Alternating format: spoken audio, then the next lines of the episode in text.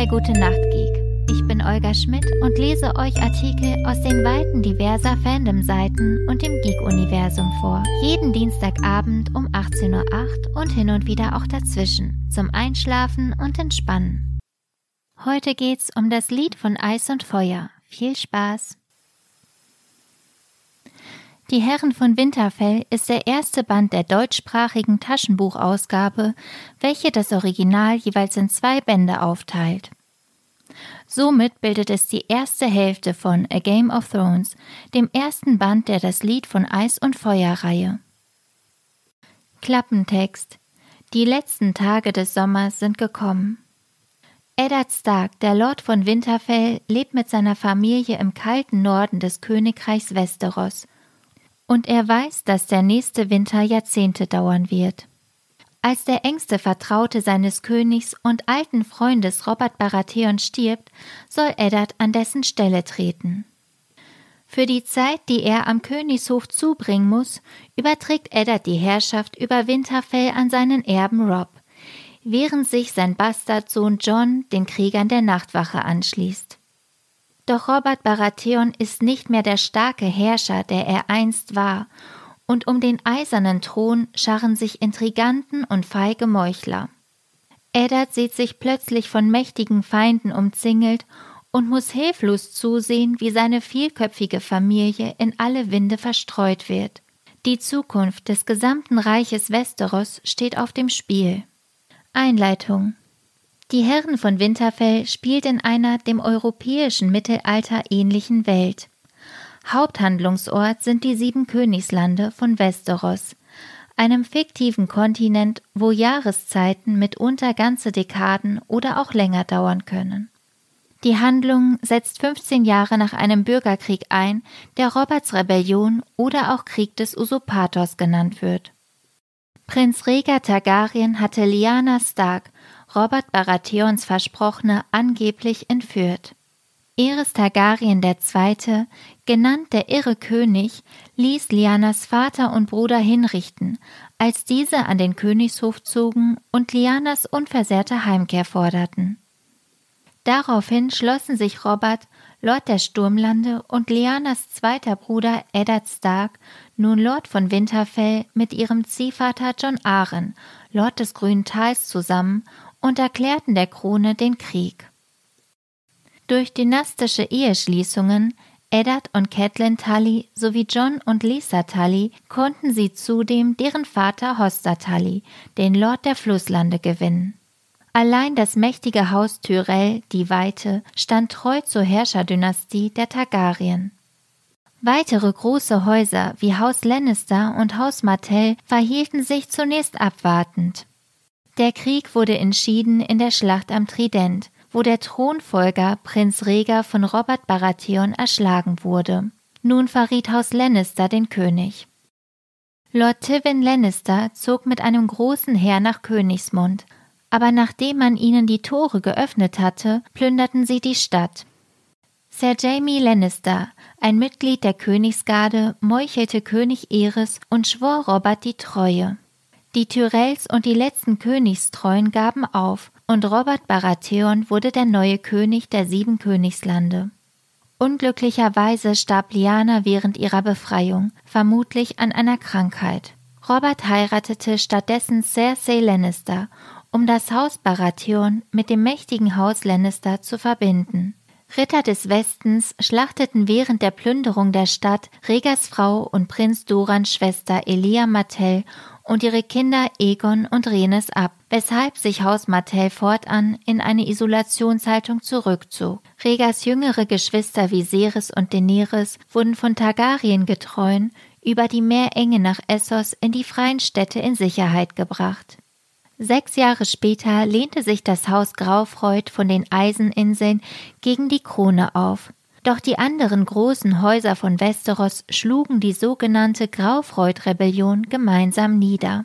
Balom Graufreud verlor im Kampf seine beiden älteren Söhne. Der jüngste, Theon Graufreud, kam als Mündel zu Lord Eddard Stark nach Winterfell. Die sieben Königslande. Eddard Stark, Lord von Winterfell und Wächter des Nordens, exekutiert einen Deserteur der Nachtwache, der seinen Schwur gebrochen hat und von der Mauer geflohen ist. Bei ihm sind seine Söhne Rob und Bran, sein Bastardsohn John Schnee und sein Mündel Theon Graufreud. Der Deserteur behauptet, einem weißen Wanderer begegnet zu sein, was schon seit 8000 Jahren nicht mehr vorgekommen ist. Als sie nach Winterfell zurückkehren, finden sie eine tote Schattenwölfin, das Wappentier der Starks und mehrere kleine Welpen. In der Kehle der Wölfin steckt das abgebrochene Geweih eines Hirschen, das Wappentier von Haus Baratheon von Königsmund. Eddard erlaubt den Jungen, die Welpen mit nach Winterfell zu nehmen und sie aufzuziehen, wenn sie sich selbst um die Erziehung kümmern.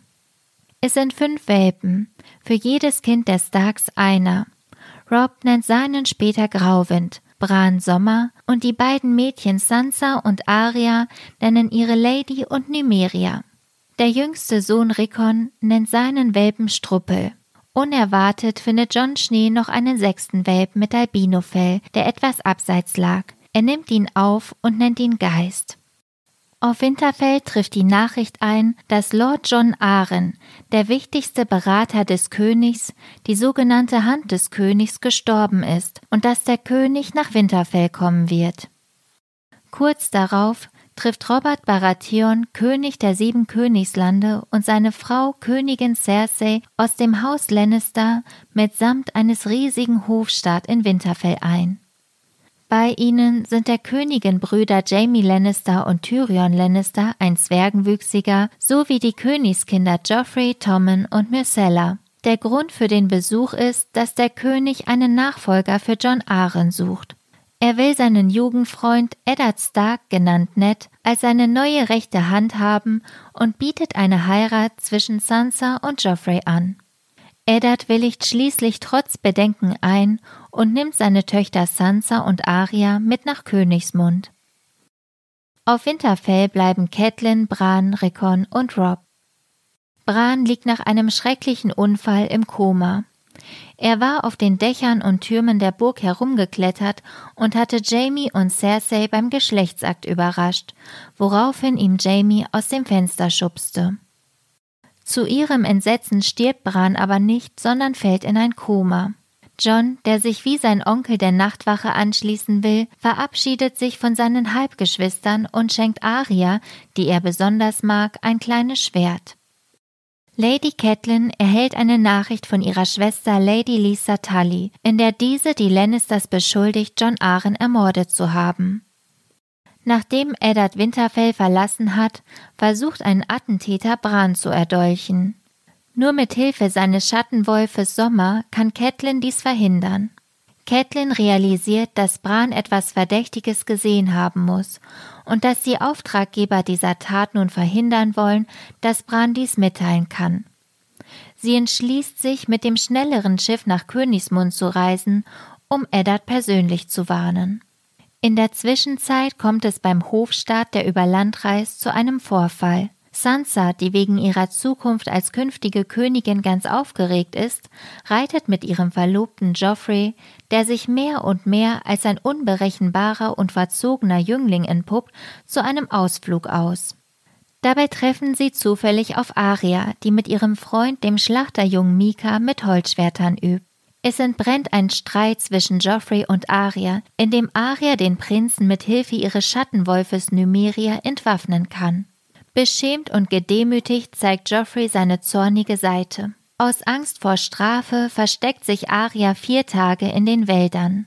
Nachdem sie gefunden und dem König vorgeführt wird, widersprechen sich ihre Aussagen mit der von Joffrey.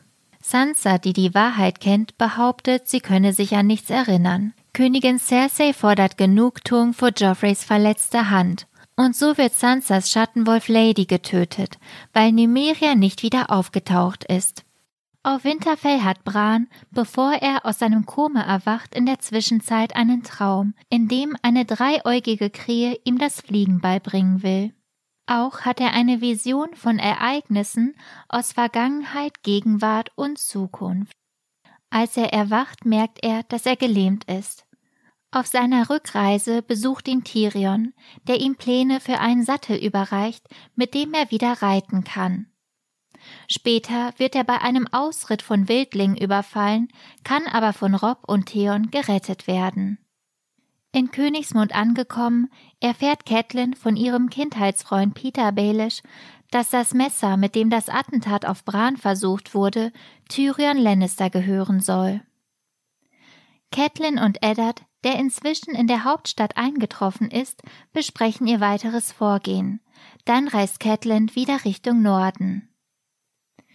Auf diesem Weg trifft sie per Zufall im Gasthaus am Kreuzweg auf Tyrion Lannister, der gerade auf der Rückreise von der Mauer ist. Sie ergreift die Gelegenheit, ihn festzunehmen und bringt ihn nach Hohenair zu ihrer Schwester Lisa Tully, der Witwe von John Aren, wobei sie Tyrions Beteuerungen nicht glaubt, nichts mit dem Attentat zu tun zu haben. Lady Lisa, die überhaupt nicht erfreut ist, dass Catelyn mit ihrem Handeln hohen Ehr und ihren Sohn Lord Robert Aren in Gefahr bringt, sperrt Tyrion erst einmal in eine Himmelszelle. Dort überlistet Tyrion Lady Lisa mit Hilfe eines Tricks. Er fordert ein sogenanntes Urteil durch Kampf, indem er den Söldner Bronn für sich kämpfen lässt. In der Hauptstadt sorgt sich Edda zunächst vor allem über den desaströsen Zustand der Staatskasse. Zumal König Robert zu allem Überfluss auch noch ein Turnier zu seinen Ehren abhalten möchte.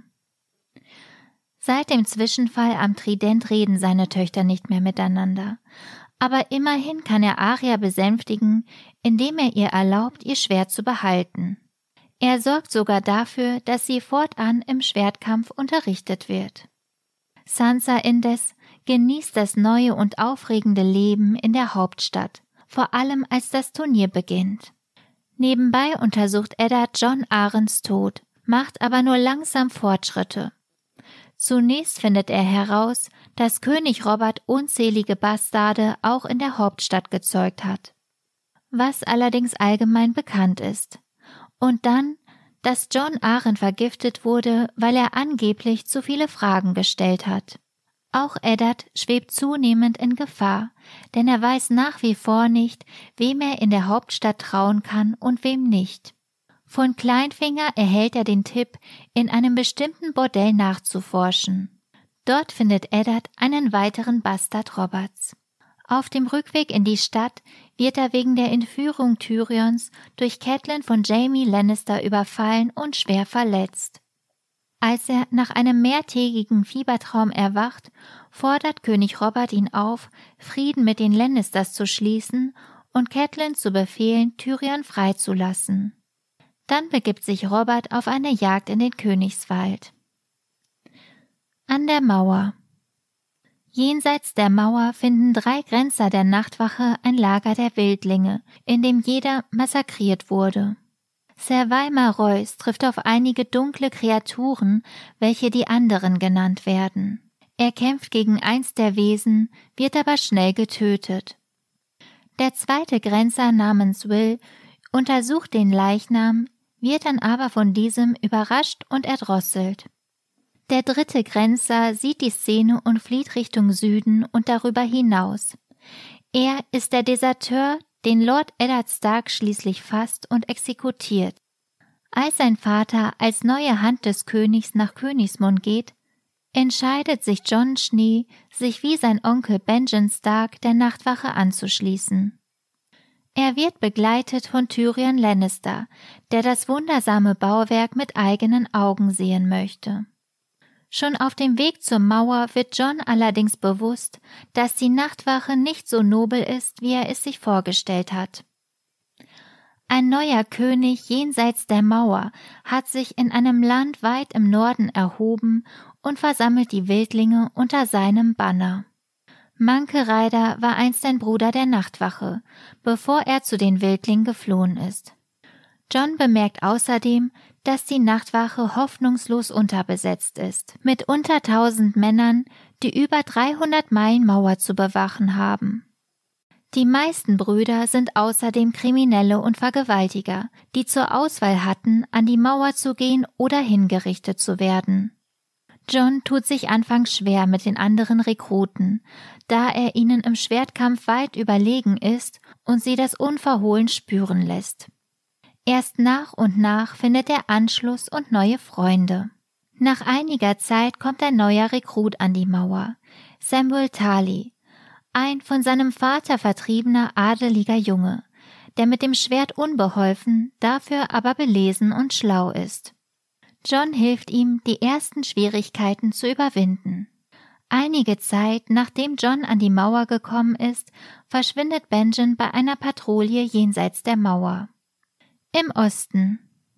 Die letzten beiden Mitglieder der Targaryen, die Kinder des irren Königs Eris II., mit den Namen Viserys und die 13-jährige Daenerys leben im Exil in den freien Städten. Mit Hilfe von Magister Illyrio Mopatis will Viserys seine Schwester mit dem mächtigen Reiterlord Karl Drogo vermählen, um mit dessen Hilfe die sieben Königslande zurückzuerobern.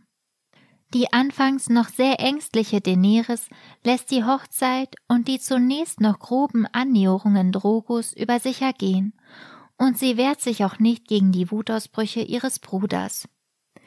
Dafür bekommt sie auf der Hochzeit neben anderen Kostbarkeiten eine echte Rarität geschenkt, drei versteinerte Dracheneier.